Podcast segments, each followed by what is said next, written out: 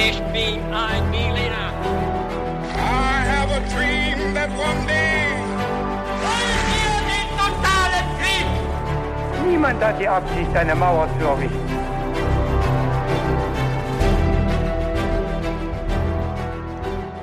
Hallo zusammen und willkommen zurück bei His2Go. Mit uns, Viktor. und David. Ja, bevor wir gleich mit der Geschichte starten, erkläre ich euch noch kurz, wie wir immer vorgehen, David und ich. Und zwar ist es immer so, dass einer von uns die Geschichte erzählt. Der bereitet sich natürlich auch immer super vor. Erzählt dann die Geschichte und bevor es losgeht, stellt er dann auch immer ein paar Fragen an denjenigen oder an den anderen, der keine Ahnung hat, um was es geht. Und das bin dem, in dem Fall ich. Und ich bin natürlich dann auch gleich gespannt, was es für Fragen sein werden und was es für ein Thema sein wird. Bevor wir aber gleich starten, habe ich noch eine Frage an dich, David. Was trinkst du denn heute? Ja, ich trinke heute, das ist natürlich eine sehr gute Frage, einen Getreidekaffee. Mal Oha. was äh, Experimentelles, was, mh, ja, es schmeckt okay, würde ich sagen. Mhm. Und wie ist es bei dir? Ich trinke heute einen Ingwertee, ähm, weil ich so ein bisschen Angst habe, jetzt immer in der Zeit krank zu werden. Ja. Und das will ich vermeiden. Und da ist ein Ingwertee immer ganz gut. Ja klar, sonst verlieren wir ja unsere, äh, unsere Grundlage durch den Podcast. ja, genau. Wenn du deine Stimme nicht mehr hast, dann war's das. Ja. Gut. Ja, gut. Dann geht's direkt los, oder? Dann würde ich sagen, wir steigen jetzt direkt mit den Fragen in den Podcast ein, wie jedes Mal.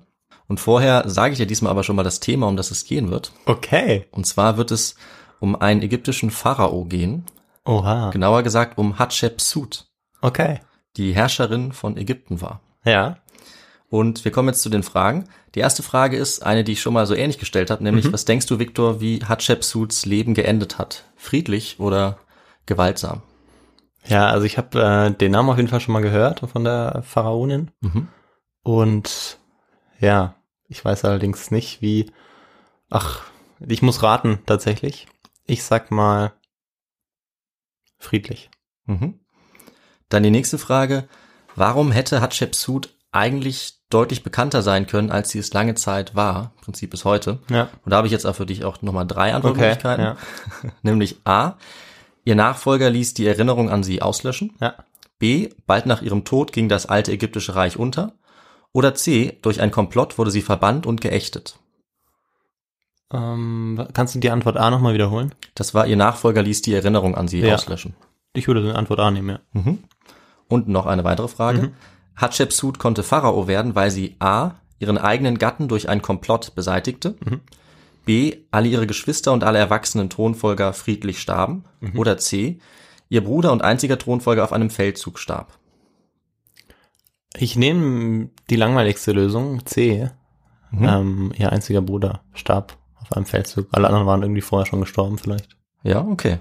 Alles klar. Wir werden natürlich im Laufe der Geschichte erfahren, was davon richtig ja. ist. Ja, ich bin gespannt, ob ich auch irgend, nur irgendeine Frage richtig beantwortet habe. Das hast du, da kann ich dich schon mal beruhigen. Ah, ja, super. Du hast eine gute Quote, würde ich sagen. Okay. Ähm, so, und wir werden uns jetzt heute also das Leben der Hatschepsut anschauen. Ja. Die Zeit, in der sie gelebt hat, wie sie zur Herrscherin wurde, wie dann ihre Regentschaft verlaufen ist. Und wir werden auch aufklären, wieso so viele andere Pharaonen so viel bekannter sind als sie. Obwohl sie äh, sehr lange eigentlich und auch sehr erfolgreich geherrscht hat. Das war die schon mal. Aber Echnaton, Nofretete, Kleopatra oder andere, die kennt man, die sind sehr bekannt.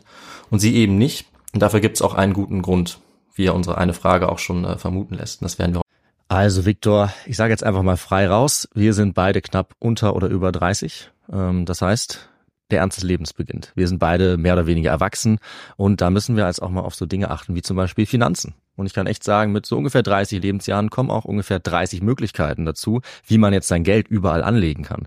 Zack, habe ich dann ein Girokonto, ein Tagesgeldkonto, ich kann in Bitcoins investieren, habe ich auch gemacht oder gleich in Dogecoins. Ich habe auch ein klitzekleines Aktienportfolio und ich könnte natürlich jetzt jeden Tag jedes dieser Konten checken. Aber Victor, du kennst mich, ich bin natürlich viel schlauer als das oder viel fauler, das meine ich eigentlich und ich hole mir einfach Hilfe dafür und zwar von der App von Finanzguru. Das ist nämlich eine kleine, aber feine App, die mir einfach all diese Konten verbindet. Finanzguru ist auch unser neuer Partner und kann auch noch einiges mehr.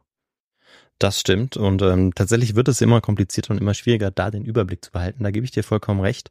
Und bei Finanzguru kann man eben die monatlichen Ausgaben und Einnahmen dort eben sehr schnell überblicken und eben auch kontrollieren.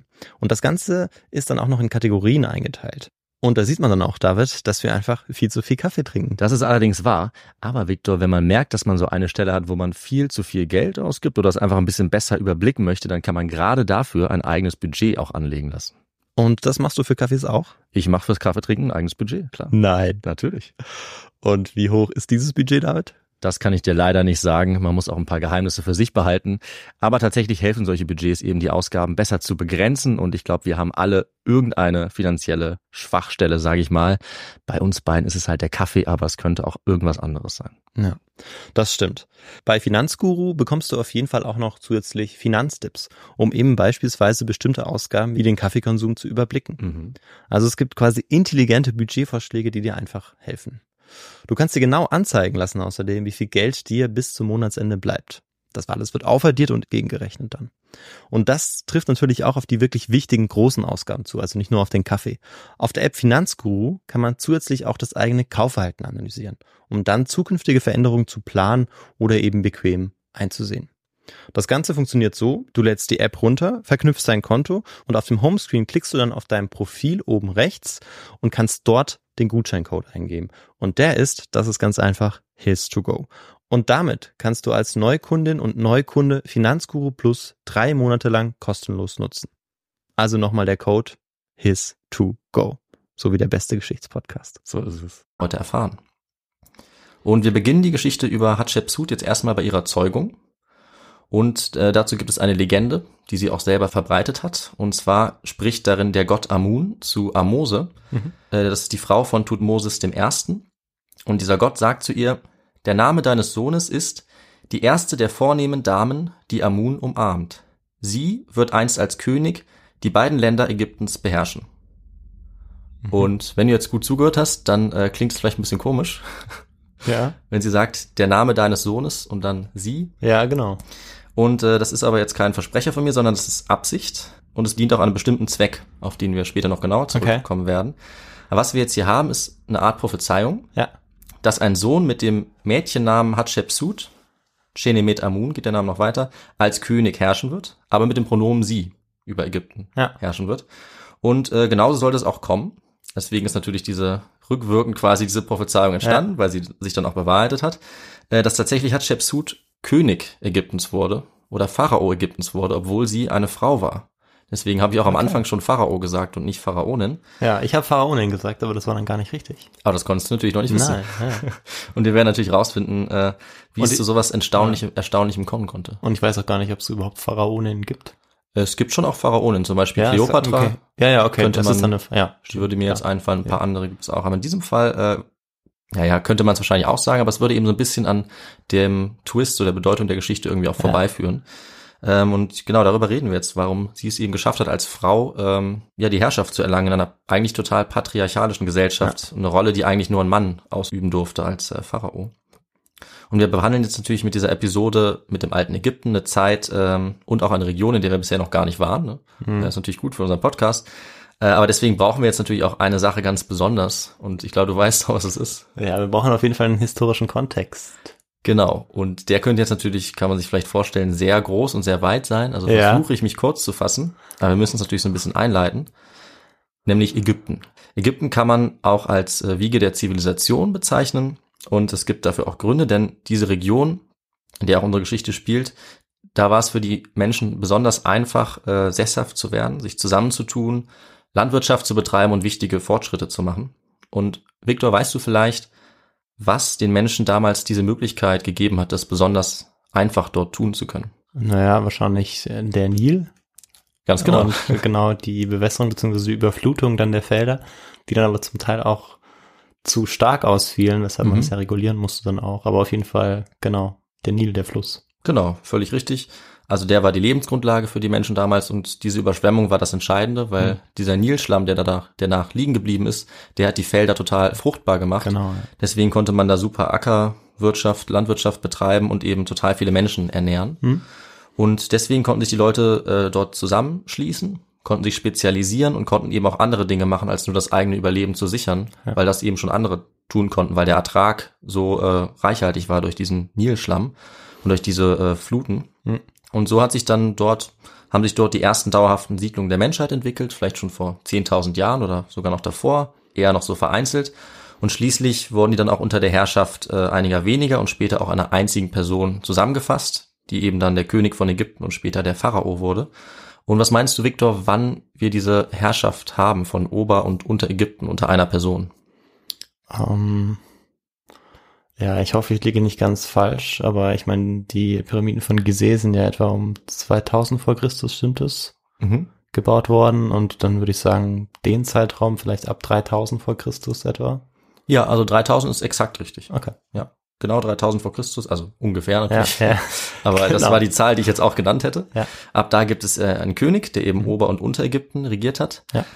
Äh, vielleicht kannst du zum Verständnis nochmal sagen, wo liegt jetzt äh, Unterägypten?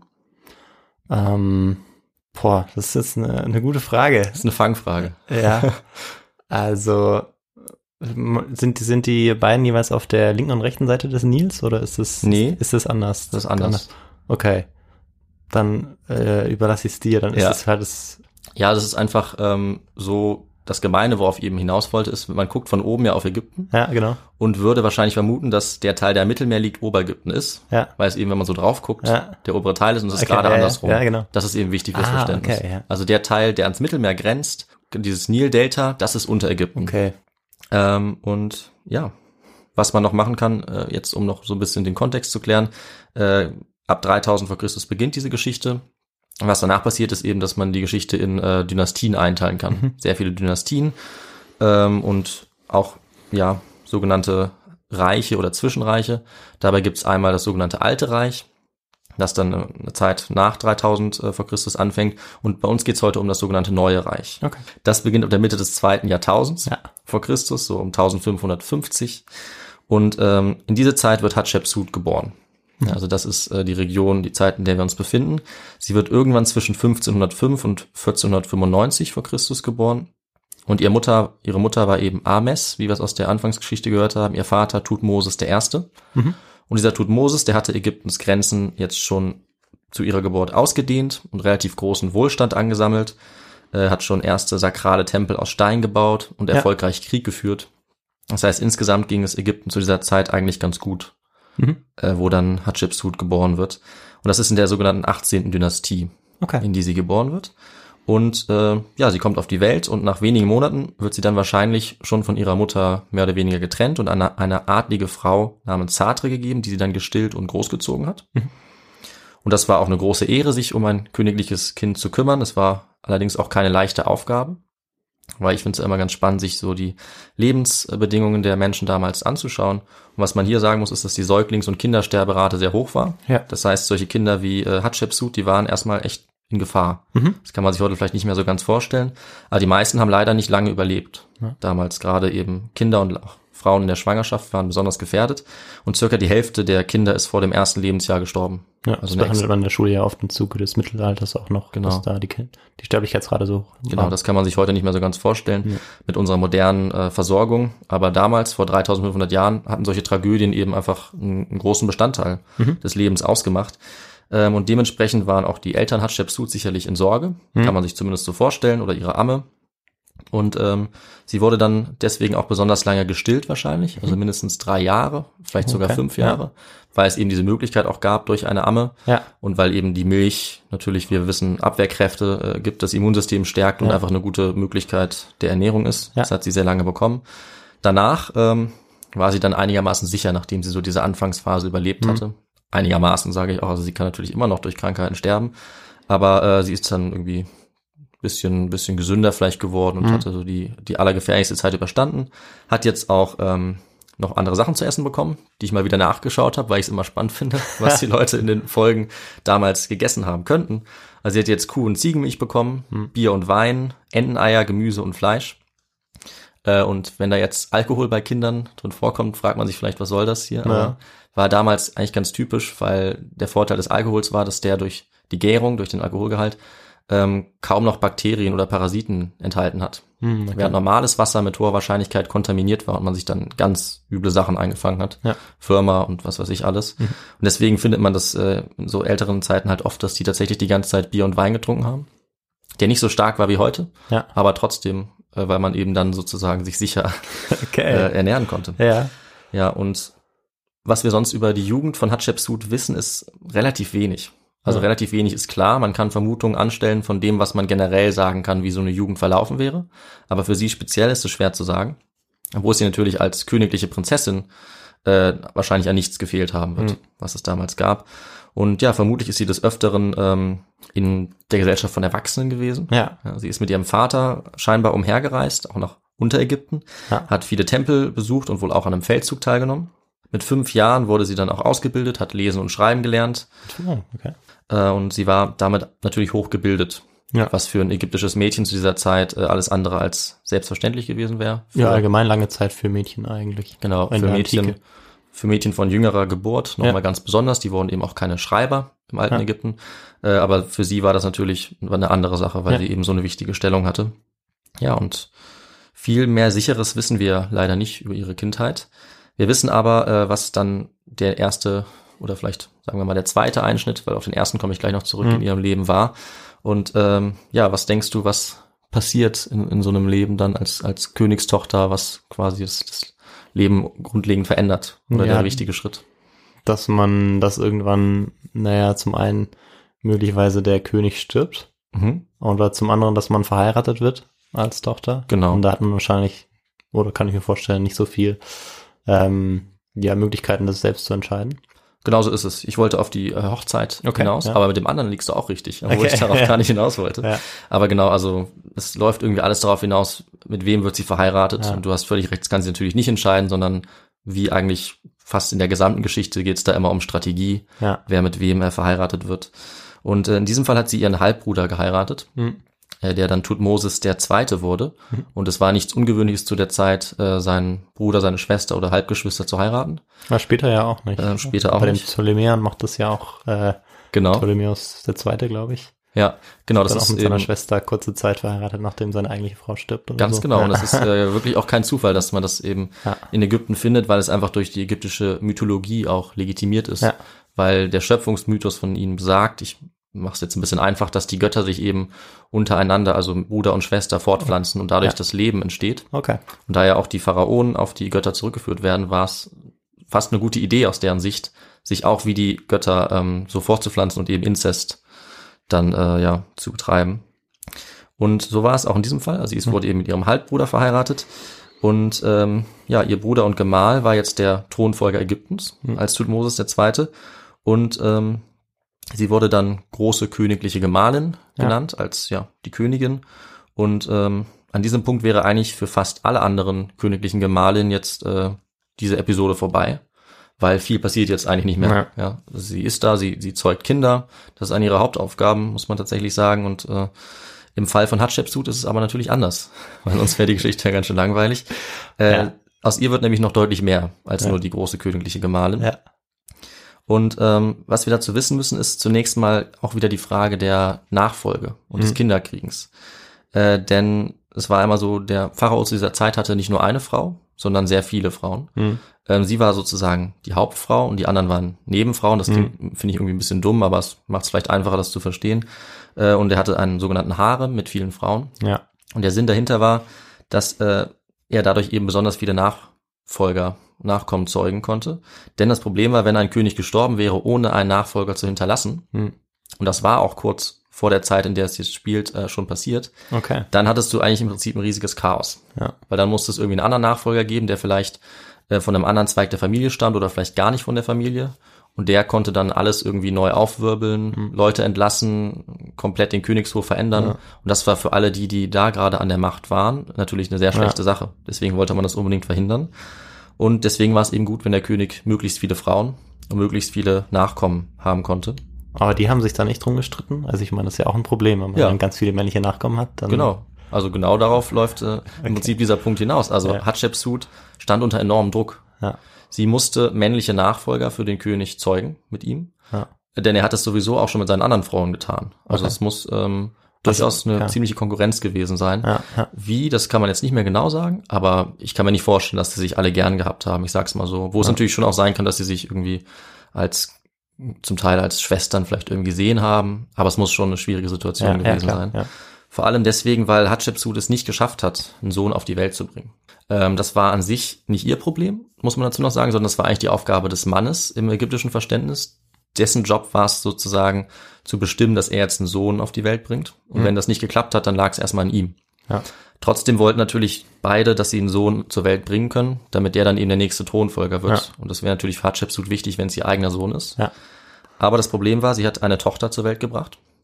Und wenn ich Problem sage, dann meine ich eben leider aus der Sicht der Leute damals, Ja. weil sie wollten einen Sohn als Nachfolger und eine Tochter war ähm, einfach nicht so gern gesehen oder nicht so erwünscht. Ja. Das war leider damals so. Und zu der Situation kam dann noch dazu, dass der König wohl ziemlich krank war, der Okay. Tutmosis II. Und es war nicht klar, wie lange er überlebt.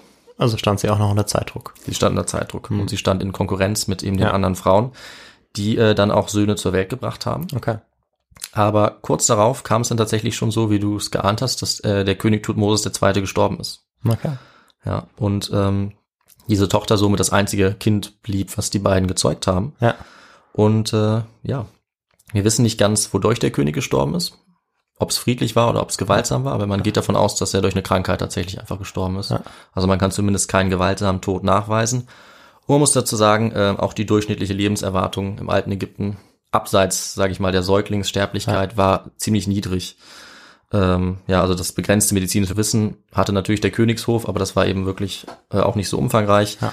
Ja, und auch bei der königlichen Familie war die Sterblichkeit relativ weit verbreitet. Äh, zum Beispiel durch ja, tödliche Krankheiten, durch Parasiten. Ja. Die hatten Cholera, Pest, Malaria, fast alles, was man sich vorstellen kann. Und äh, ja, dieser relativ frühe Tod hat auch alle anderen Geschwister äh, von Hatschepsut und Tutmosis II. ereilt. Weil die sind alle gestorben. Tutmosis ist gestorben. Jetzt war eigentlich nur noch Hatschepsut übrig mit ihrer Tochter. Okay. Und es waren jetzt ganz viele ähm, ja, Söhne übrig von Tutmosis II., die er mit den anderen Frauen, Genau, Frauen ja, genau. hat. Ja. Aber ähm, es gab jetzt ein Problem. Kannst du dir vorstellen, was das Problem war? Ähm, ich weiß nicht, ne, dass das, also dass diese Söhne, dass man nicht wollte, dass diese Söhne an die Macht kommen, vielleicht. Dass man das die Tochter bevorzugt hat oder dass man auf jeden Fall wollte Hatschepsut das ja nicht, dass die anderen Söhne ähm, Pharao werden. Mhm. Könnte man denken. Das Problem, was es sozusagen aus der Sicht des Königshofs gab, war ein bisschen anderes. Aber du hast eigentlich recht, äh, nämlich, dass die alle Kleinkinder waren. Das waren im Ach Prinzip so, alles ja klar. Babys. Ja, das habe ich ja, ja. Das habe ich dir jetzt aber nicht gesagt, Ja. gemeinerweise. Und äh, Hatschepsut selber war zu diesem Zeitpunkt auch nicht allzu alt, aber die war vielleicht zwölf oder dreizehn. Ach so. Die war ziemlich jung. Aber- Aber, diese, Moment, Ja. Hatschepsut war aber schon vermählt und hatte schon eine Tochter. mhm, ganz genau, Ach so, okay. genau. Also das war ähm, extrem, äh, extrem früh damals. Okay. Ja. Also Ja, was das gut, für sie ja. persönlich bedeutet hat, kann man sich vielleicht auch vorstellen, Ja. dass es eben äh, so früh schon kam. Aber das war damals äh, Ja. des Öfteren so. Du bist eben auch relativ früh gestorben. Ja. Und dann ging das auch schon relativ früh los. Und ihr Mann war auch nicht älter als sie, beziehungsweise Halbbruder. Der war wahrscheinlich sogar noch ein bisschen jünger. Bruder waren die ganz schön früh reif, dass sie schon so früh Ja. ein Kind zeugen konnten. Ja, das wurde eben von ihnen auch erwartet, tatsächlich. Also es war eine ihrer Hauptaufgaben. Ja. Also Sexualität, das Zeugen von, von Nachkommen ist, Ja. hat eine sehr wichtige Rolle in der ägyptischen Religion. Und es ja, war eine der Hauptaufgaben sowohl des Pharaos als auch seiner Frau tatsächlich ähm, Nachwuchs zu zeugen und auch rituell. Ja. Also man kann uns vorstellen, dass es äh, eine sehr schwierige Fall, ja, ja. Situation Ja. gewesen sein muss. Genau, und äh, ja, was jetzt das Problem war eben, dass äh, dieser Tutmosis lauter Babys hinterlassen hat, Ja. die zwar männlich waren, aber eben niemanden, der sich jetzt direkt auf den Thron setzen konnte. Mhm. Hatschepsut konnte das aber, weil sie war alt genug. Ob Okay. sie jetzt zwölf war oder 15, sie war auf jeden Fall alt genug, um das umzusetzen. Äh, und ja, jetzt gab es eine Situation, die es öfter gab in der ägyptischen Geschichte, nämlich wenn ein König noch zu jung ist, um zu herrschen, dann übernimmt durchaus mal die Mutter. Mhm. Ja, das war eine sinnvolle Lösung. Gerade in der 18. Dynastie äh, gab es eben auch viele ja, Könige, die als Kleinkinder auf den Thron kamen. Ja. Und die wichtigen Entscheidungen konnte dann natürlich nicht irgendwie ein Dreijähriger treffen, sondern dann jemand anders. Und das Ja. haben tatsächlich dann oft die Mütter übernommen. Und das war auch sicher, weil eine Mutter wohl kaum ihren Sohn verraten würde ähm, oder ähnliches. Und auch weil die Macht der Mutter natürlich von dem von Ja. der Rolle des Sohns als König auch abgehangen hat. Und was ist mit dem Halbbruder, wenn ich ihn fragen darf? Ähm, der Halbbruder, damit meinst du äh, wahrscheinlich Tutmosis. Also er war Ach der so. Halbbruder von von ähm, So, Hatschepsut. und der ist gestorben. genau, der war ja Okay, gestorben. so, das der- war ja der okay. Pharao Ja, äh, und ihr Halbbruder. Er ist gestorben. Und jetzt war die Frage, Okay. wer folgt ihm auf den Thron? ja, okay, ich hab's verstanden. Genau. ich dachte erst, wäre ihr Vater. Ah ja, nee, sorry. Ja. Der Vater, der war schon eine Zeit lang davor gestorben. Okay, Ähm, das habe ich vielleicht gar nicht so richtig gesagt, ne? Dann ist es vielleicht ganz gut, dass wir das nochmal klarstellen. nicht, genau, vielleicht schon, aber ja. Ich glaube, das habe ich ein bisschen vergessen. Also zuerst war der Vater gestorben, Ja, dann war eine Zeit lang dieser Tutmosis Ja. Pharao ja, und sie eben seine Frau und dann ist er aber auch gestorben. Jetzt haben wir die Situation, sie hat eine Tochter, aber keinen Sohn mit ihm. Hm. Er hat mit seinen anderen Frauen Söhne und von denen wird jetzt einer der neue Pharao. Okay. Ja. Wie das entschieden wird, kann man nicht mehr ganz sagen, ist nicht ganz klar. Dieser Pharao wird auf jeden Fall später Tutmosis der Dritte heißen. Und er wird irgendwie, das kann man auch nicht sagen, als Einjähriger oder Zweijähriger jetzt wirklich auf den Thron gesetzt und wird gesagt, er ist jetzt der neue Pharao. Ähm, und ja, Hatshepsut tut jetzt das, was man eben in der Situation manchmal getan hat und sie übernimmt jetzt die Herrschaft für ihren Schwiegersohn. Ja. Und ähm, ja, damit wird sie jetzt zur Stellvertreterin für diesen jungen Pharao erklärt. Und dazu gibt es auch Quellen. Eine davon nenne ich hier mal kurz. Zum Beispiel heißt es dann in der Inschrift des Grabes eines Baumeisters, als er, gemeint ist jetzt Tutmosis Zweite, Ja. zum Himmel aufstieg, vereinigte er sich mit den Göttern. Sein Sohn wurde erhoben auf seinen Thron als König der beiden Länder. Dass er auf dem Throne dessen, der ihn gezeugt hatte, herrschte, geschah, indem seine Schwester, die Gottesgemahlin Hatschepsut, in Verantwortung für das Land herrschte und indem die beiden Länder unter ihrem Ratschluss waren, dass man ihr diente, war, indem Ägypten das Haupt beugte. Und diese Rolle hat sie jetzt eingenommen. Wie genau sie es geschafft hat, diese Rolle zu bekommen, ist nicht ganz klar. Aber es war wahrscheinlich einfach die beste Lösung, die sozusagen im Interesse aller ja, mächtigen oder wichtigen Leute stand. Weil es gab ja außer diesem Schwiegersohn von ihr keine weiteren geeigneten Thronfolger. Oder jedenfalls einer von denen hätte es eben werden müssen, keine Erwachsenen. Ähm, und wenn der jetzt jung gestorben wäre, hätte man auch ein Problem, was ja durchaus sein könnte, weil er noch so jung war. Das heißt, es gab immer die Unsicherheit. Und dann war es eben gut, wenn man eine sichere Person hatte, die äh, sozusagen alt genug war, Ja. nach damaligem Maßstab, die regieren konnte und die zur Not auch noch einen anderen König, entweder als Mann irgendwie oder jedenfalls hätte auswählen können, Ja. der vielleicht ein bisschen älter ist oder ja, der mit ihr verwandt ist oder sie hätte den vielleicht auch mit ihrer Tochter dann verheiraten können. Und diese Sicherheit hat eben Hatshepsut dann äh, dem, dem Land gegeben, auch den Leuten, die an der, an der Macht waren oder die wichtig waren, also Beamte zum Beispiel. Und es gab auch eine andere Gruppe, die ziemlich wichtig war, nämlich die Priester. Und auch bei denen hatte sie eine besonders einflussreiche Stellung, äh, denn sie hatte nicht nur die Funktion als königliche Gemahlin, die Hatshepsut, sondern, das wurde im Zitat gerade schon erwähnt, sie war die sogenannte Gottesgemahlin des Gottes Amun. Und das war eine enorm äh, wichtige religiöse Funktion. Das war wahrscheinlich die zweitwichtigste religiöse Funktion nach dem Pharao überhaupt. Okay. Wow. Und äh, die hat sie wohl sehr geschickt genutzt, um ihre Macht auszubauen. Also sie war nicht nur Frau des Pharaos, sondern sie war religiös tatsächlich und wurde auch so gesehen als eine Frau des Gottes, Amun. Und deswegen war sie total wichtig für die Rituale, für den Glauben, ja, Ja. und äh, hatte eben eine sehr, sehr starke Stellung dadurch. Und die hat sie jetzt auch genutzt eben, um ähm, sich in diese Position zu bringen. Oder vielleicht wurde sie auch darum gebeten, das kann man natürlich nicht ganz sagen. Aber scheint auf jeden Fall so, als wäre ihr Selbstbewusstsein groß genug gewesen und ihre Autorität muss dann eben auch enorm groß gewesen sein, dass sie eigentlich niemand angezweifelt hat in dieser Rolle und alle damit einverstanden waren, dass sie das Land jetzt regiert hat Ja. als Stellvertreterin. Und äh, ja, Tutmosis der Dritte, der ist ja quasi dann mit ihr die ganze Zeit als, als äh, vielleicht quasi Mutter oder irgendwie vielleicht als Vorgesetzte aufgewachsen Ja. und hat das wahrscheinlich auch erstmal nicht angezweifelt, weil er es gar nicht anders kannte, als dass sie regiert hat. Aber er überlebt erstmal die schwierigen Jahre. Genau, Anfang. das ist- wäre jetzt die Frage, die sich sicherlich da auch alle gestellt haben. Aber er äh, hat tatsächlich Glück. Er Okay. überlebt und Ja. ist damit sozusagen ja die 50 Prozent, die Glück haben. Natürlich auch mit einer sehr guten Versorgung in seinem Fall für die Verhältnisse damals. Und so gehen jetzt auch mal die ersten Jahre weiter. Also Hatshepsut regiert als Stellvertreterin und äh, geht jetzt so langsam dann vielleicht auch auf die 20 zu Ja. Und ist natürlich immer noch sehr jung damit, aber so langsam überlegt sie sich jetzt dann äh, mal ihre Tochter zur nächsten Gottesgemahlin ausbilden zu lassen, Ja. weil der Pharao beziehungsweise der Herrscher sollte diese Funktion eigentlich nicht innehaben Mhm. und dass sie das jetzt ihrer Tochter äh, geben möchte, diese Funktion, das zeigt eigentlich schon, was so ein bisschen ihr nächster Plan ist, Okay. weil sie ist noch nicht mit der Rolle als Stellvertreterin zufrieden oder Okay, zumindest wow. endet ihre Geschichte dann noch nicht. Mhm. Ähm, was sie jetzt zunächst macht, sie sichert die Position von ihr selber und von Tutmosis, dem Dritten, Mhm. Indem sie ähm, gute Verwaltung einführt, äh, Leute hat, auf die sie sich verlassen kann. Religiös sichert sie sie auch durch die Errichtung neuer Tempel oder neuer Statuen, die eben die Herrschaft legitimieren Ja. von den beiden. Und ähm, ja, alles deutet eigentlich darauf hin, dass sie eine sehr intelligente und erfolgreiche Regentin war.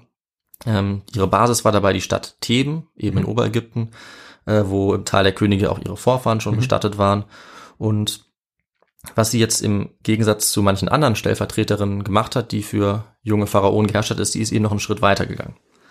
Ja, und ähm, das war ungefähr sieben Jahre, nachdem sie die Regierung übernommen hatte Okay. für den Tutmosis Dritten. Da war es dann soweit. Hatschepsut wird jetzt selber zum König gekrönt, beziehungsweise zum Pharao. Ja. und wird jetzt von der Stellvertreterin des Pharaos selbst zum Pharao. Okay. Macht sie das selbst oder machen das andere oder? Also die Krönung selber, das ist wahrscheinlich durch Priester, Ja. dass sie das gegeben Ja. wird. Und wer die Entscheidung trifft, das ist natürlich äh, eine ganz gute Frage. Ja. Zum Pharao.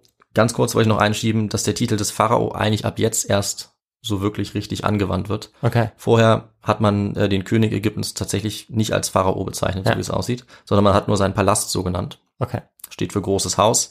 Und nach und nach ist dann die Bezeichnung des Palastes auf die Person selber übergegangen, sodass sie wahrscheinlich eine der ersten Personen war, die wirklich als Pharao auch bezeichnet wurde. Okay. Und ist sie dann auch so eine der ersten, wo man sagt, dass ähm, Religion und weltliche Macht sozusagen vereint waren? Oder war das bei den Königen vorher auch schon so? Weil Das war schon ist- immer so. Okay, weil Ja. wenn man von König sprechen würde, würde man vielleicht, Ja. wenn man ans Mittelalter denkt, das Abgrenzen von Papst zum Beispiel. Ja.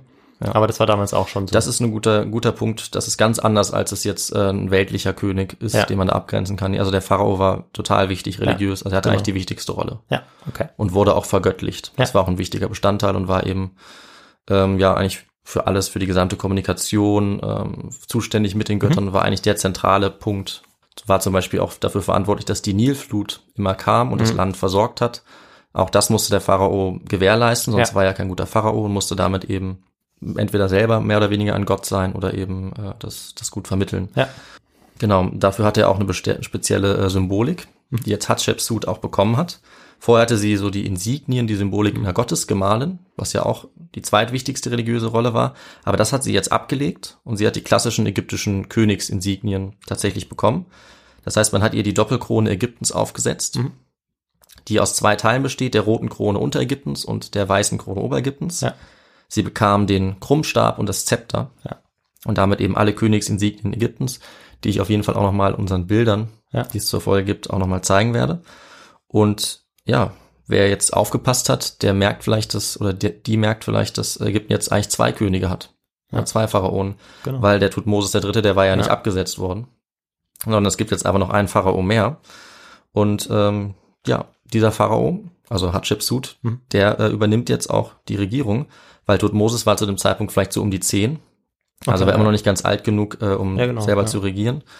Und ähm, es war trotzdem aber wichtig, dass er noch Pharao war. Und Okay. dass es klar war, dass die beiden äh, gemeinsam geherrscht haben. Und deswegen hat Hatschepsut das auch nach außen hin so darstellen lassen. Okay. Und hat eigentlich dann mit diesem, ja doch ziemlich kühnen Schachzug auch Erfolg gehabt. Ja. Dass sie es geschafft hat, Co-Regentin zu werden. Ja, aber der erste Impuls wäre ja gewesen zu sagen, okay, man bringt den anderen Pharao einfach um, Mhm. damit man alleine herrschen kann, aber das hat sie nicht gemacht. Genau, nämlich eine, ähm, das beantwortet natürlich auch schon ein paar von den Fragen vom Anfang, aber ein ja bemerkenswertes äh, Merkmal von Hatschepsut ist, dass sie sehr friedlich an die Macht ja. kommt, sehr friedlich die Macht ausübt. Ja. Und das ist eigentlich auch ziemlich bemerkenswert. Genau. Also das äh, wird durchaus auch mal herausgehoben, dass es natürlich nicht selbstverständlich ist, Dass man auch ohne Furcht regieren kann. dass man ohne Furcht regieren kann, dass sie tatsächlich die ganze Zeit die Unterstützung hatte Ja. Mhm. von Leuten, die sie theoretisch hätten stürzen können, gerade durch ihre schwierige Rolle als Frau.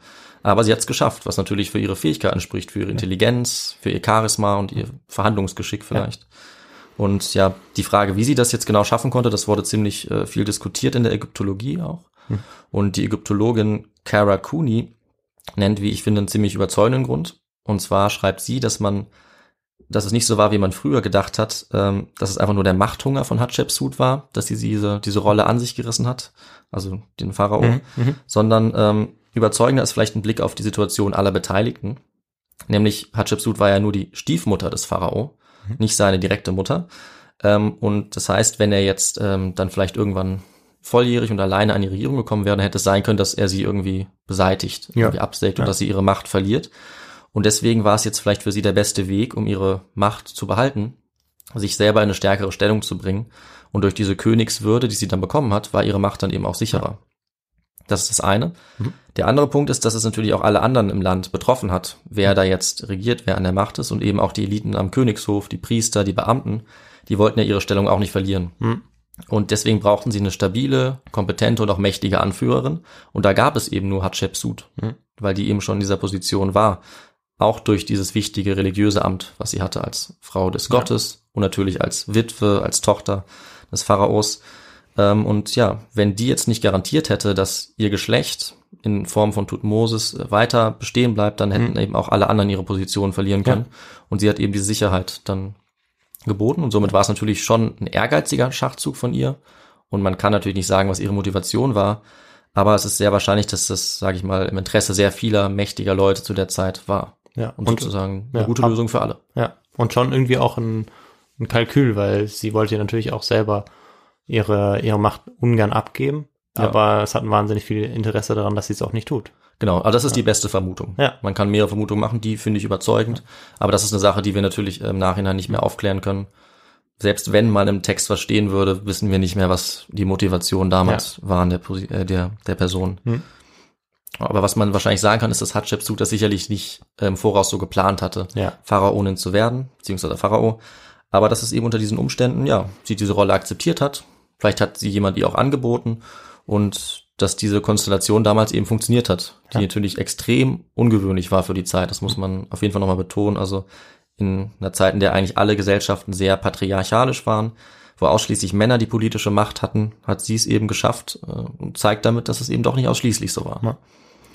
Und ja, jetzt wo es zwei Co-Regenten gab, hat Hatschepsut eigentlich geschickt das Bild aufrechterhalten, dass die beiden ähm, so mehr oder weniger auf Augenhöhe regieren.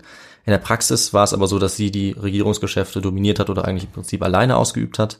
Äh, und das sieht man eben auch an Texten und Bildern aus Tempeln, die noch erhalten geblieben sind, wo sie meistens eine wesentlich deutlichere Präsenz einnimmt, als tut Moses III., wenn er überhaupt vorkommt Ja. gerade in der Anfangsphase ihrer Ja. Regierung als Pharao. Und nach außen hin wurde das aber eben geschickt verschleiert, weil das eben für die Legi Legitimation schon wichtig war, Ja. dass er natürlich auch Pharao bleibt. Ähm, und man hat das auch geschickt gelöst, indem man in Dokumenten zum Beispiel einfach nur den Begriff Pharao äh, erwähnt hat. Und Ja. dann galt er quasi für beide. Man Ja. musste das nicht genau erklären. Ähm, und die Zeitgenossen wussten natürlich, dass sie eine Frau war. Das muss, okay, ja. Und man kann generell sagen, je länger ihre Herrschaftszeit fortgeschritten ist, desto mehr hat sie sich als Mann ähm, zeigen lassen, als Mann stilisiert, desto mehr sind so die femininen Aspekte, die ihre Darstellung zum Beispiel hatte, zurückgegangen. Mhm. Das ist ganz interessant und liegt eben daran, dass es für ihre Legitimation einfach wichtig war, Ja. Dass diese maskuline Rolle des Pharaos durch sie eben dann auch maskulin irgendwie dargestellt wurde. Ähm, ja, und als dieser König, der Pharao, hat sie jetzt Ägypten sehr erfolgreich, sehr klug gelenkt. Ähm, auf mehrere Arten. Sie hat zum einen wichtige sakrale oder religiöse Feste äh, eingeführt oder ausgeweitet. Sie hat Monumente geschafft, äh, geschaffen, äh, viele Tempel, viele Statuen. Dadurch hat sie natürlich ihre Herrschaft und die von Tutmosis auch äh, weiter zementiert. Und ähm, ganz kurz dazu würde ich noch sagen, dass man diese Bedeutung auch echt eigentlich fast nicht überschätzen kann von solchen religiösen Monumenten. Ja.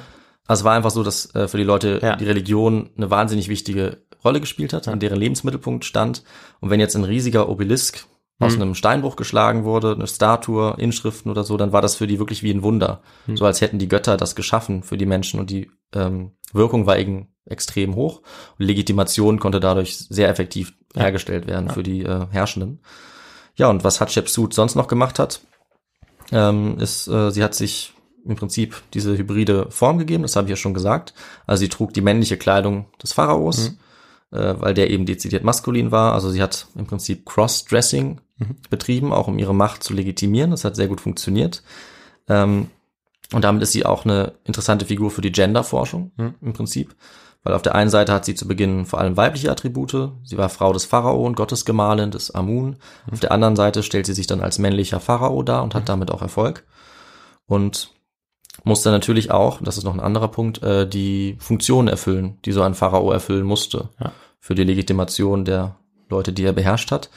Äh, das waren zum einen auch militärische Aufgaben. Und auch die hat sie sehr gut gelöst. Also sie hat ja ihren Vater schon mal begleitet auf dem Feldzug und hatte wahrscheinlich auch Erfahrung damit. Und ähm, Hatschepsut war tatsächlich auch, anders als man lange gedacht hat, ein relativ kriegerischer Pharao. Okay.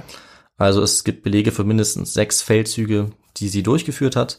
Sie hat auch persönlich an einigen davon teilgenommen. In einer Quelle dazu wird sogar auch nur sie genannt und nicht ähm, Tutmosis der Dritte, ja. obwohl er wahrscheinlich auch dabei war. Und sie hat dann eben Krieg geführt in Syrien, Nubien oder Gaza und war dabei sehr erfolgreich. Ja. Und Aber das war wahrscheinlich später, da war Tutmosis nicht mehr zehn. Am Anfang war er noch zehn Genau. und äh, mit fortschreitender Zeit wurde er dann aber auch immer wichtiger. Also Ja. je älter er wurde, desto mehr Ja. hat er an diesen Feldzügen teilgenommen Ja. und war dann mehr oder weniger auch ihr Feldherr. Ja. Hat dann das Militärische auch übernommen, ähm, was auch für ihn sehr wichtig war, weil er später auch äh, zum Herrscher dann werden sollte. Ja. Und ja, also neben dem Militärischen war sie auch noch eine sehr große, sehr wichtige Baumeisterin. Mhm. Eigentlich auch eine der wichtigsten ägyptischen Baumeisterinnen. Sie hat Tempel bauen lassen, Statuen, wie ich schon gesagt habe. Eigentlich in fast jedem ägyptischen Museum heute findet man eine Statue aus der Zeit von Hatschepsut.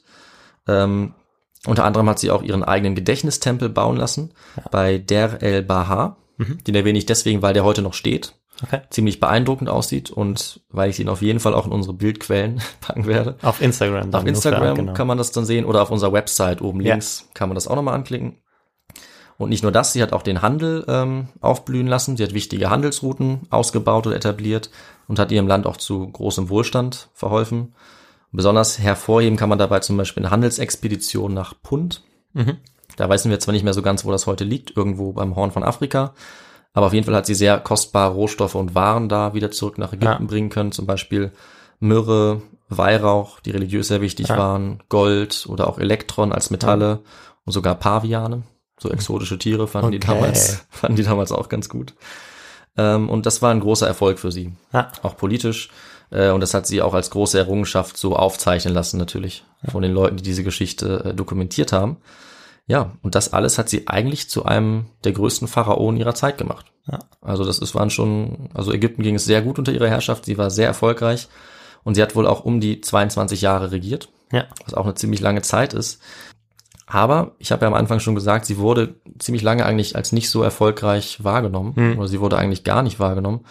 Und wir müssen jetzt natürlich noch sehen, woran das liegt Ja. Klar. während wir uns jetzt so ein bisschen am Ende der Geschichte nähern. Äh, und das beginnt eben mit ihrem Tod. Also irgendwann, man weiß nicht genau wann, stirbt sie eben, nachdem sie sehr lange regiert hat. Und man weiß auch nicht genau, wie sie gestorben ist. Ähm, man ist nicht- nämlich heute nicht ganz sicher, wo ihre Mumie liegt, beziehungsweise äh, ja, wer ihre Mumie ist. Also ich werde da jetzt mal nicht näher drauf eingehen, das kann man nochmal nachlesen. Es Ja. wurde unter anderem ein Zahn äh, analysiert, der vielleicht von ihr stammt oder vielleicht auch nicht. Und deswegen kann man eben nicht genau sagen, wodurch sie gestorben ist. Aber es gibt zumindest keine Hinweise darauf, dass sie gewaltsam gestorben ist. Mhm. Das heißt, deine Antwort ist Jawohl. beim aktuellen Stand wahrscheinlich richtig, Ja. würde ich mal schätzen. Ähm, ja, die Lebenserwartung war ja wie gesagt nicht so hoch, also es kann gut sein, dass sie eben auch an einer Krankheit gestorben ist. Oder irgendwie an Altersschwäche oder Ja, an, an Krebs tatsächlich auch. Und sie starb vermutlich im Jahr 1458 äh, vor Okay. Christus. Und so als Frau mittleren Alters, das ist jetzt natürlich kein irgendwie dehnbarer Begriff, aber sagen wir mal, wahrscheinlich wird sie zwischen Mitte 30 und Mitte 40 gewesen sein, Mhm. als sie gestorben ist. Sie hatte eben 22 Jahre lang jetzt regiert und ihr ist dann Tutmosis der Dritte tatsächlich auf den Thron gefolgt, der es eben geschafft hat, irgendwie diese Regentschaft von ihr zu überstehen, weil das ja an beiderseitigem Interesse war, der natürlich seine eigene Kindheit überlebt hat. Und er hat dann sehr, sehr lange regiert, nämlich Ja. wohl um die 50 Jahre Okay. oder sogar noch länger, äh, was natürlich schon extrem lang ist. ja. Aber wurde vielleicht, uralt für die Zeit. er wurde wahrscheinlich um die 60, also sehr alt für die Zeit, aber er hat natürlich auch irgendwie mit sehr, sehr jungen Jahren angefangen zu regieren. Ja, gut, stimmt, ja. Deswegen hat er vielleicht auch diese lange Zeit. Und er wurde aber auch ein sehr erfolgreicher Pharao. Okay. Also unter ihm hat Ägypten die bis dahin größte Ausdehnung erreicht, was die Grenzen angeht. Und das liegt vielleicht auch an der Vorarbeit von Hatschepsut, Ja. weil diese Vor Vorarbeit eben so gut war, der deswegen auch so viel Erfolg haben konnte. Und damit sind wir jetzt eigentlich fast beim Ende der Geschichte, äh, aber noch nicht ganz, Okay. weil wir müssen jetzt noch klären, warum Hatschepsut jetzt nicht so bekannt ist, wie sie Ja, sein ja, könnte. genau. Das war ja die eine Frage. Äh, und zwar, deine Vermutung war, ihr Nachfolger ließ die Erinnerung an sie auslöschen. Ja, genau, ja. Und damit liegst du völlig richtig. Ja. Ähm, man weiß auch nicht ganz, warum das passiert ist. Aber man weiß auf jeden Fall, dass es passiert ist. Denn gegen Ende der Regierungszeit von Tutmosis III., Ja. also schon jetzt eine Weile nachdem sie gestorben war, so ungefähr 20 Jahre, Mhm. danach, äh, so viel wissen wir, wurde auf jeden Fall der Versuch unternommen, Hatschepsut aus fast allen Aufzeichnungen zu entfernen. Mhm. Äh, Und dabei handelt es sich um eine sogenannte Damnatio Memoriae, Okay. ein recht wow, wichtiger gut. Begriff in der Geschichtswissenschaft. Was bedeutet der, Victor? Damnatio ist verdammt vielleicht. Ja, genau. Und Memoria ist ja irgendwas mit Erinnerung. Ja, Also Erinnerung verdammen. ja, okay. Ja, genau, das ist einfach direkt übersetzt. Also Verda- Verdammung des Andenkens könnte Ja. man es genau übersetzen. Und damit ist gemeint, dass eben die Spuren, also der Name, die Bilder, die Inschriften dieser verdammten Person Mhm. entfernt werden. Aus der Wahrnehmung, aus der Erinnerung. Äh, Es kommt aus dem Ro aus, aus Rom, aus dem alten Mhm. Rom, der Begriff. Und so wurde jetzt Hatschepsut aus der Liste der Könige entfernt. Boah. Ähm, es haben nur sehr wenige Abbildungen von ihr überdauert. Mhm. Sie wurde von vielen Reliefs wurde sie einfach rausgemeißelt, was zum Teil auch ganz witzig ist, weil dann halt so eine Form, äh, so eine Hatschepsut-Form dann übrig bleibt, wo man Ja. sagen kann, okay, hier war offensichtlich Hatschepsut, Ja. aber es ist eben irgendwie abgetragen. Ähm, und es wurde sozusagen ja mehr oder weniger gründlich versucht, Mhm. alle Erinnerungen an sie zu entfernen. Ähm, warum das genau passiert ist oder wer es veranlasst hat, das kann man heute nicht mehr sagen. Oh, das ist Zumindest ja die spannende. Frage. Das wäre eigentlich ganz interessant gewesen. Ja. Aber die wahrscheinlichsten Kandidaten sind natürlich auf jeden Fall ihr Nachfolger Tutmosis III. Oder auch dessen Nachfolger Amenophis II. Okay. Ja, also beide hätten vielleicht Gründe gehabt, dadurch, dass sie äh, sie irgendwie nicht als Pharaonin vielleicht, beziehungsweise als Pharao sehen wollten. Hm. Das könnte sowohl politisch als auch vielleicht irgendwie ideologisch, religiös motiviert sein, weil sie ja eine Frau war. Das hat man ja sicherlich gewusst. Ähm, und sie sie vielleicht eher nur als Stellvertreterin sehen wollten, aber nicht Ja. als echten Pharao. Oder vielleicht auch, weil sie irgendwie ihre eigene Position stärken wollten. Das Ähm, Patriarchat sollte auch nicht gefährdet werden. vielleicht. Das könnte auf jeden Fall ein Grund sein. Ähm, aber es bleibt unklar. Ja. Und ja, diese Verwischung der Spuren fing aber eben erst 20 Jahre nach ihrem Tod an. Also spricht einiges dafür, dass es wohl nicht Tutmosis der Dritte war. Weil warum hätte der so lange warten sollen? Ist ein bisschen die Frage. Und er hatte eigentlich auch, also er war ein sehr erfolgreicher Herrscher. Also vielleicht war es dann dessen Sohn. Wir wissen es nicht genau. Ja. Das ist leider so. Und es sieht auch so aus, als ob nicht alles von ihr vernichtet wurde und dass das mit Absicht passiert ist, sondern dass nur die offensichtlichsten ähm, Sachen an exponierten Stellen irgendwie getilgt wurde oder auch zum Teil ersetzt wurden. Zum Beispiel dann durch den Namen von Tutmosis oder Amenophis. Ähm, also auch das deutet darauf hin, dass es vielleicht ja nicht so gründlich oder nicht so absichtsvoll war, wie man jetzt denken würde. Ja. Und ja, das ist eben auch die Antwort auf die Frage natürlich, weil diese Tilgung ihres Andenkens natürlich relativ gründlich war, wurde Hatschepsut lange Zeit ähm, vergessen oder ist in Vergessenheit geraten. Also sie haben ihre Ziele erreicht, indem sie das Andenken sozusagen gelöscht haben. Ja, fast. Fast, ja, ja, genau. Genau. Bis ins, ja, Bis in die Neuzeit. ja. Mittlerweile Aber, ist genau. Hatschepsut ja schon wieder recht bekannt. Ja. Aber vielleicht könnte sie noch bekannter sein, wenn das nicht äh, geschehen Vor allem wäre. eben für die, ich meinte jetzt vor allem für die, für die Ägypter dann anschließend, Genau, die war wahrscheinlich völlig unbekannt. Das, obwohl sie ja so eine erfolgreiche Herrschaft hatte. Oder vielleicht auch gerade deswegen, weil sie eben ohne Gewalt regiert hat, ohne irgendwelche Leute umzubringen, Mhm. ohne irgendwie tragisch zu sterben, während zum Beispiel so Figuren wie Kleopatra eben, Naja, ne? gut, die sind natürlich auch so mit der römischen Geschichte verbunden und das Genau. ist natürlich immer ein besonderer Anreiz für Historiker, vor allem aus Europa. Ja, Aber ja, ja spannend. genau. Ähm, und ja, damit würde ich sagen, endet unsere Geschichte. Ja, spannend. Wir haben einmal das Leben von Hatschepsut, äh, sind wir einmal durchgegangen, Ja. ein paar Sachen geklärt und ja. Ja, vielen Dank, David. Also spannende Geschichte. Vor allem äh, auch wieder eine Geschichte, wo sich eine Frau ja nicht unbedingt als Mann verkleidet, aber irgendwann vielleicht schon auch. Und Ja, doch, damit sie eben sagen. in so eine Funktion kommt. Und Mhm. eher von diesen Beispielen gibt es eigentlich viele in der Geschichte. Ja. Ähm, eine fällt mir auch ein, die möchte ich aber nicht nennen, weil die könnte auch noch eine Geschichte, Okay. von der könnte es auch Alles noch eine klar. Geschichte geben. Das finde ich aber spannend, dass man sich sozusagen dagegen auflehnt, dass nur Männer diese Funktion haben in den Möglichkeiten, die man hatte, weil Ja. auf die Straße zu gehen und dagegen vorzugehen, wie man es vielleicht jetzt äh, im Mhm. 20. Jahrhundert oder im 21. Jahrhundert Ja. m, denkt, dass man das irgendwie machen konnte, das war damals äh, ja einfach nicht möglich. Nee, das wäre sicherlich keine gute Idee ja, gewesen, ja. weil man äh, ja dann einfach keine Chance gehabt hätte. Deshalb äh, finde ich spannend so Geschichten. Und auch das mit dem Religiösen, das ist immer dieses äh, Mystische, ist immer eine spannende Sache, wie viele Leute dann doch davon beeinflusst werden. Und Ja. ja, also vielen Dank dafür. Und dann würde ich sagen, äh, oder würde mich noch interessieren, was du für Literatur benutzt hast. Ja, das muss ich natürlich auch noch sagen, oder sage ich gerne. Also ich habe zum einen mal, die eine habe ich ja schon zitiert. Ich Ja. glaube, an der kommt man eigentlich nicht vorbei. Das ist Cara Cooney, Ja, die das Buch geschrieben hat, The Woman Who Would Be King, ja, 2014 erschienen. Und äh, das finde ich echt super. ja, super Also- aktuell auch. Das ist ziemlich aktuell. Beide Bücher sind zum Glück relativ aktuell, die Oh, ich jetzt super, hatte. Ähm, was natürlich auch dafür, dafür Ja. steht, dass es ein aktuelles Thema ist. Ja. Weil Hatshepsut eben auch so ein bisschen eine feministische Ikone mittlerweile ist. Äh, und zum Beispiel auch in der Kunst äh, wichtig geworden ist. Da Ja. gibt es auch ein Kunstwerk, was ich vielleicht noch in die Bilder stelle, über, wo sie drin vorkommt. Und diese Cara Cooney, die hat, ähm, das sagt sie auch, eine Geschichte geschrieben, äh, wo sie schon auch ein bisschen spekulativ, sage ich mal, äh, schreibt Ja. aber das immer auch angibt. Und ähm, ich habe mir auch die Rezensionen angeguckt, die sind alle sehr positiv. Ja. Und äh, das ist wirklich eine sehr interessante Geschichte, weil sie eben aufgrund der Sachen, die man generell wissen kann, rekonstruiert, wie könnte Hatshepsut gedacht haben, wie könnte sie gefühlt und warum so Ja. gehandelt haben, wie sie gehandelt hat. Also das finde ich ein sehr gutes Buch. Ja, Das äh, kann ich auf jeden Fall empfehlen.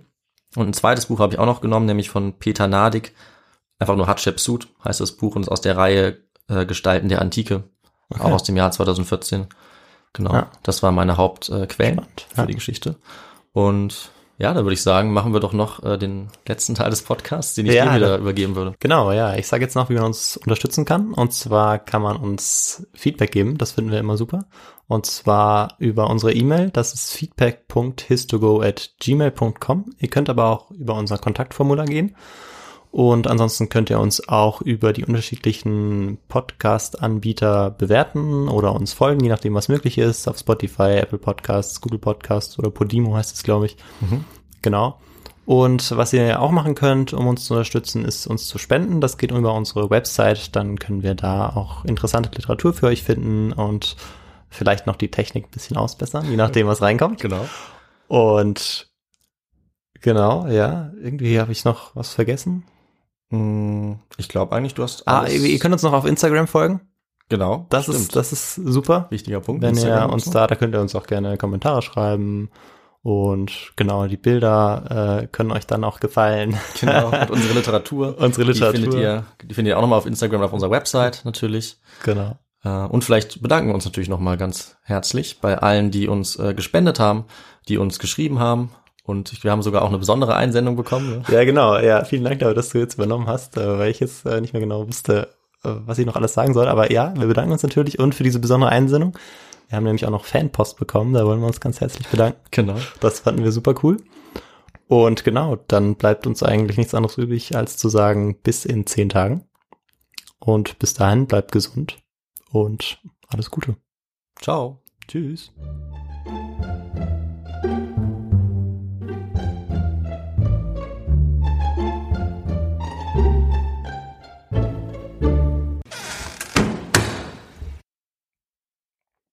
Warte. Ha, was ist das für ein ekliger Käfer da hinten? No way. Schon wieder. Wenn der, ja, die kommen von den Bäumen. Egal, wenn der losfliegt, dann machen wir, ein- machen wir ein Glas drauf und schmeißen wir raus. Gut, ähm, wo war ich?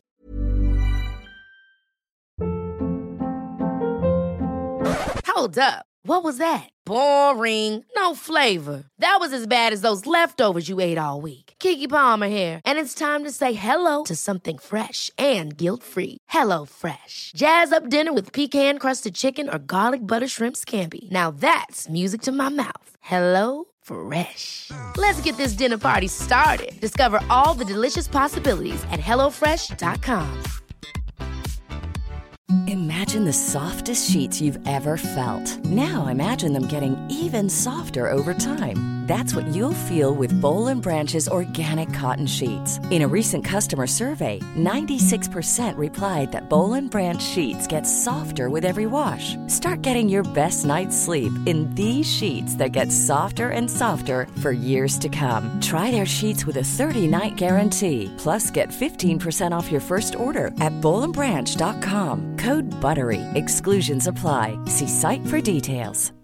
Hi, I'm Daniel, founder of Pretty Litter. Cats and cat owners deserve better than any old fashioned litter. That's why I teamed up with scientists and veterinarians to create Pretty Litter.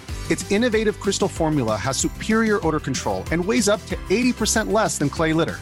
Pretty Litter even monitors health by changing colors to help detect early signs of potential illness. It's the world's smartest kitty litter. Go to prettylitter.com and use code ACAST for 20% off your first order and a free cat toy. Terms and conditions apply. See site for details.